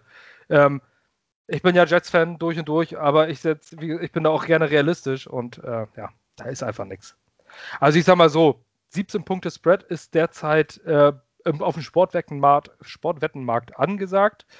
Ähm, ich würde mein Geld tatsächlich auf die Rams äh, minus 17 setzen. Geht jemand dagegen? Nee, also betretenes Schweigen. Mhm. Ähm, ich, ich, glaube, äh, gut, bei Tipps ähm, sei das eine, wir wollen jetzt noch zum, zum Abschluss zu unserem beliebten Spiel Snack a Player kommen und zu Bold Predictions. Ähm, Snack a Player, das äh, machen wir eigentlich jedes Mal mit unseren Crossover-Podcasts. Wenn ihr euch einen Spieler aus dem gegnerischen Team aussuchen könntet, den ihr euch einfach nehmt und euer Team packt, wer ist, unabhängig von der Vertragssituation, wer ist es und kurze Antwort, warum? Ähm, Markus, bei den Rams. Gut, nachdem du mir ja körperliche Gewalt angedroht hast, wenn ich Aaron Donald nehme, ähm, würde ich, äh, äh, ja, würde ich bei den Cornerbacks wildern und würde Jalen Ramsey nehmen. Und ja, wenn die Rams dann noch ein Holiday Sale, so äh, Pick 2 äh, für 1 anbieten, dann nehme ich gerade noch Darius Williams mit. also, ich glaube, Cornerbacks können wir zwei gute auf jeden Fall gebrauchen. Ja, bei den Jets, äh, gut, ich brauche jetzt wahrscheinlich die, nachdem es schon angekündigt hast, nicht weitergehen. Für mich ist es Aaron Donald. Aaron Donald ist für mich der beste Spieler der NFL und das über, äh, über die ganzen letzten Jahre, weil er einfach so eine irre Konstanz und nie ein schlechtes Spiel abliefert. Ähm, er ist, wie gesagt, overall für mich der beste NFL-Player und das auch mit einem ziemlich großen Abstand. Klar ist ein Patrick Mahomes dahinter zu nennen, aber ähm, der ist noch nicht so lange in der Liga und hat so konstant bewiesen, dass er ähm, einfach der absolute Gamechanger ist und das als Defensive Tackle. Für mich ist es klar, Aaron Donald, der würde das ganze Team auf ein neues Niveau heben. Ähm, Rune, habt ihr einen Jets-Spieler, den ihr, wen, oder welchen Jets-Spieler würdest du hier nehmen? Also, ich würde tatsächlich mit eurem Left Tackle äh, Mika Becken gehen. Ist ein starker Left Tackle, finde ich. Äh, ist ja noch ein Rookie, soweit ich weiß, hat viel Potenzial und gerade wenn man nicht weiß, mit Noteboom, er spielt jetzt aktuell sehr gut, klar, da gibt es nichts dagegen, aber so ein Elite-Left Tackle äh, zukünftig eventuell äh, ist, glaube ich, nie verkehrt. Simon. Da kann ich natürlich mitgehen. Ich werde jetzt aber euch alle schocken und sagen, Sam Darnold. Als alter USC-Fan bin ich immer noch Sam Darnold Truther äh, und möchte ihn in einem Sean McVay-System sehen. Was er das da wäre mega interessant. Zum stimmt. einen, um zu sehen, was er wirklich kann, und zum anderen, um zu sehen, wie schlecht Adam Gaze eigentlich wirklich ist. Adam Gaze war auch lange Jahre Trainer von äh, Ryan Tannehill. Und Ryan Tannehill war quasi schon äh, unter ferner Liefen und er wurde eigentlich gar nicht mehr genannt und jetzt ja. äh, reden viele über ihn. Ja, ist tatsächlich, also man, viele sagen ja auch, dass Sam Darnold tatsächlich äh, nochmal, ähm, dass es noch nicht, dass das Kind noch nicht im Brunnen gefallen ist. Der Junge ist immer noch erst 23, aber dieses Jahr, glaube ich, fünf, fünf Touchdowns. Fünf? Puh. Das ist nicht viel. Das wäre von anderen in einem Spiel. Ähm, und das ist wirklich, ja, das ist wirklich absolut unterirdisch. Aber es wäre tatsächlich interessant, ja, weil ich halte, ich glaube, Jared Goff würde bei in einem Jets-System wahrscheinlich auch nicht mehr als fünf Touchdowns geworfen haben. Dieses Jahr, Vielleicht möglicherweise. aber gut, das, das ist aber auch wirklich nicht viele. Also Jared, ich, ich persönlich finde den Vertrag von Jared Goff ja eine relative Katastrophe, aber etwas, was sie äh, machen mussten, weil das die Kombination aus Sean McVay und da willst du einfach keinen von beiden gehen lassen. Irgendwie passt das so zusammen. Tatsächlich hört man das unter Rams-Fans ziemlich oft, gerade im amerikanischen, dass äh, die fordern, dass die Rams nach dem Jahr für Darnold traden. Einfach, wie schon Simon gesagt hat, um zu sehen, ob er vielleicht äh, bei den Rams besser funktioniert. Und äh, was da natürlich auch reinspielt, ist, dass viele Rams-Fans, ich unter anderem auch, auch noch USC-Fans sind, die damals mhm. gesehen haben und die es nicht fassen können, dass er jetzt in der NFL so untergeht und sich einfach wünschen würden, dass er einen guten Coach bekommt, eine gute Offense um sich rum und da vielleicht äh, seine Karriere äh, wirklich starten kann wenn man sich nur sein, sein Rose Bowl Game anguckt, dann ja, äh, leckt ja, man sich ja. immer noch die Finger und hofft, dass man das irgendwie nochmal sehen kann. Ja, tatsächlich wäre es wahrscheinlich interessant. Er zu Hause dann auch noch. Ja. Wäre ihm zu wünschen, ja. Das wäre, das wäre schon geil. Nicht mehr, das, sein alter Stomping Ground äh, im Memorial Coliseum wäre es ja nicht mehr. Ist ein paar Kilometer weiter südlich. Aber, Aber er ist halt 23. Der, ist, der ja. darf gerade mal Auto fahren und Bier trinken. Also ich glaube mal, wenn er dann auch zu Hause ist, dann, äh, dann wäre das vielleicht eine Nummer. Echt interessantes Gedankenspiel, auf jeden Fall. Mhm. Ja, ähm, man hört in der Jets-Fans, der Trade ist ja eigentlich klar, also es ist klar, dass Sam Darnold nach diesem Jahr weg ist. Dann spielt er auch noch äh, in seinem vierten Jahr und danach eine Fifth-Year-Option. Wäre halt ein relativ günstiger Quarterback, den du halt dann ja. noch hättest. Was du halt ja auch äh, wirklich sehen kannst, ist jetzt gerade, wenn wir vorhin schon drauf hatten, Carson Wentz, was der für einen Schritt zurückgemacht hat, seitdem Frank Reich nicht mehr da ist. Mhm. Gerade was so Mechanik und sowas angeht. Und das ist ja auch das ganz große Problem bei Sam Darnold, dass da irgendwie Mechaniken irgendwie nicht so richtig passen. Und ich glaube, das mit einem guten Offensive Coordinator und einem guten Head Coach, der dann auch eine Offense um ihn rumbaut, wäre dann genau das Richtige. Mit einem Running Back hinter ihm, der mal auch eine Offense auflockert. Das wäre was, was ich mal wirklich gerne sehen würde. Also generell das ganze System. Das Problem bei Sam Darnold ist ja auch einfach, er verpasst seine Reads. Er geht die Reads, ähm, er sieht einfach keine Second Reads. Wenn sein erster Read gedeckt ist, dann macht er irre viele Fehler. Das ist ein Selbstbewusstseinsproblem.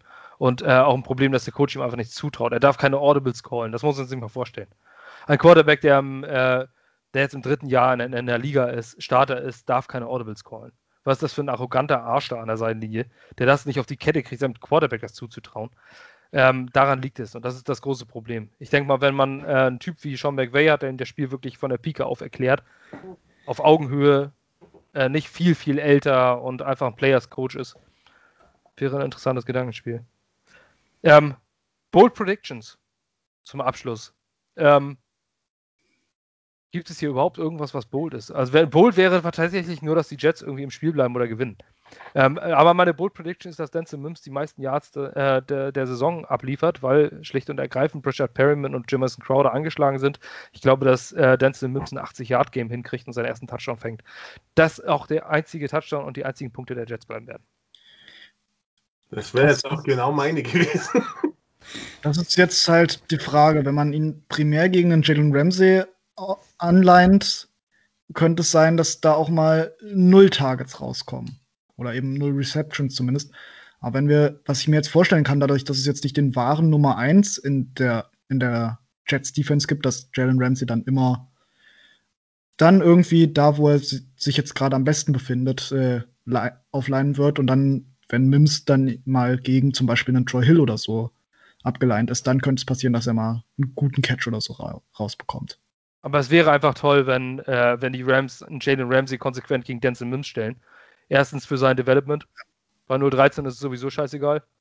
Ähm, und zweitens, ich glaube, äh, wäre das für ein Selbstbewusstsein eines Rookies irre, wenn sie ja. den Jalen Ramsey die ganze Zeit gegen dich stellen. Ja, wenn du ähm, schon denkst, die respektieren mich so sehr, dass sie jetzt den einen der besten Cornerbacks der Liga direkt gegen mich aufstellen.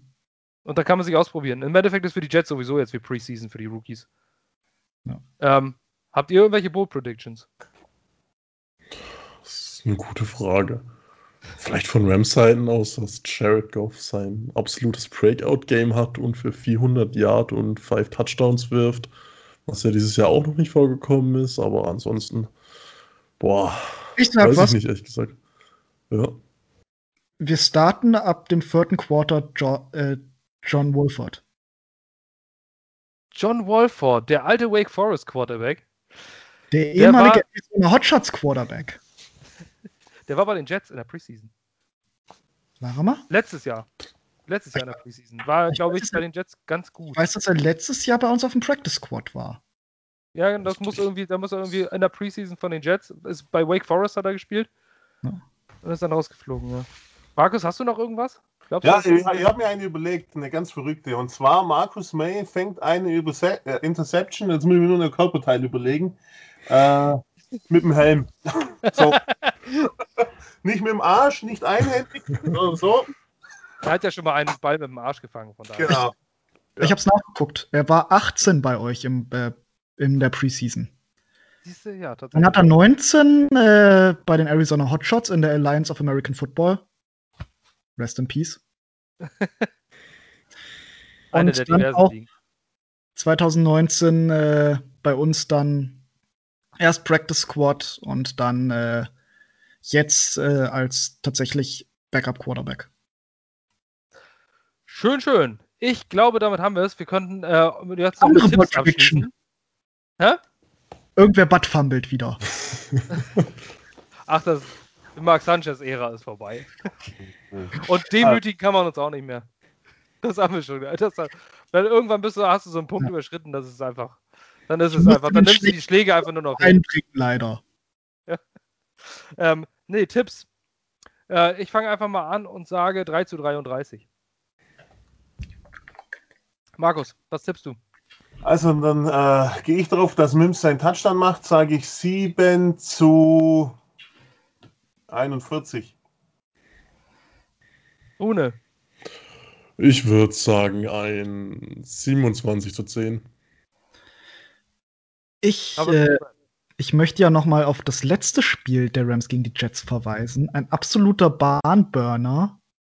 9 zu 6. War das letzte Spiel, das die Rams gegen die Jets gespielt haben, noch in der Jeff Fischer-Ära. Ein absoluter Kracher.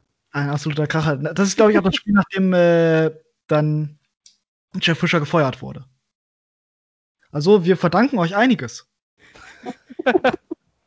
Dementsprechend traue ich euch ein bisschen mehr zu und sage dann auch 10 Punkte Jets, 31 Rams.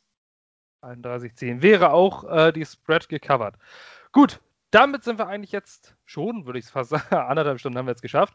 Damit sind wir durch. Äh, zum Ende würde ich noch ganz gerne einmal äh, erwähnen, dass äh, unser Redakteur Fabian mit seiner Band Task Force Toxicator, Oldschool Thrash Metal aus Münster, äh, die neu, das neue Album rausgebracht hat, äh, das, die neue EP steht an das neue Video ist heute rausgekommen. So, ich durfte Hauptdarsteller in diesem Video sein. Alien Face Melter auf YouTube zu finden für alle Metal-Fans da draußen. Zieht es euch rein. Ich hau das mal in die äh, Videobeschreibung und in die Spotify-Beschreibung unten rein. Ähm, für Metal-Fans und Trash-Film, Gore-Film-Fans ein absoluter Genuss. Ähm, ein großer Spaß und diese Band hat für uns auch das neue Podcast-Intro geschrieben das wir in den nächsten Tagen, Wochen präsentieren werden. Es ist ordentlich thrashig geworden mit einem Jets-Chant am Ende. Wir sind sehr stolz darauf.